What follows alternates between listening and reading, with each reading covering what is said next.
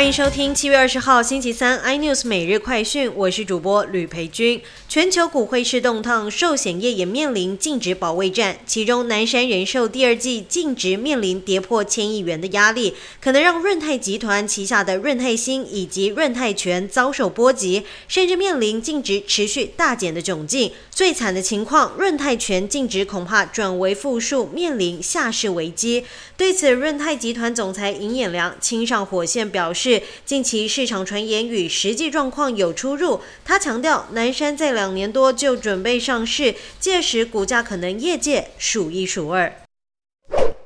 方舟投资执行长伍德在去年十二月推出首款聚焦透明度的全新 ETF ARK 透明度 ETF，但根据监管文件，这档 ETF 将在今年七月二十六号停止交易，而且清算上市的时间只有八个月而已。这也是方舟投资自二零一四年成立以来第一次关闭 ETF。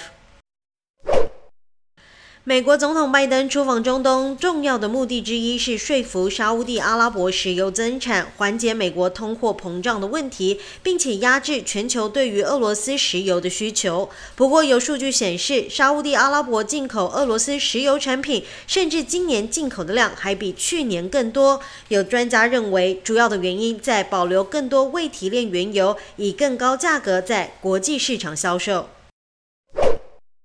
护照指数公布二零二二年第三季全球护照排名，日本以一百九十三个免签国家位居榜首，其次是韩国以及先前并列冠军的新加坡，台湾则以一百四十五个免签国与多米尼克并列第三十四名，比上一次的名次微幅下降两名。报告指出，国际旅客到亚太地区旅行的需求仍然没有达到疫情前的百分之二十，而欧美国家的旅游市场则已经逐渐恢复，大约有百分之六十。更多新闻内容，请锁定有线电视四八八八 MOD 五零四三立财经台 iNews，或上 YouTube 搜寻三立 iNews。感谢台湾最大 Podcast 公司声浪技术支持。您也可以在 Google、Apple、Spotify、KKBox 收听最新 iNews 每日快讯。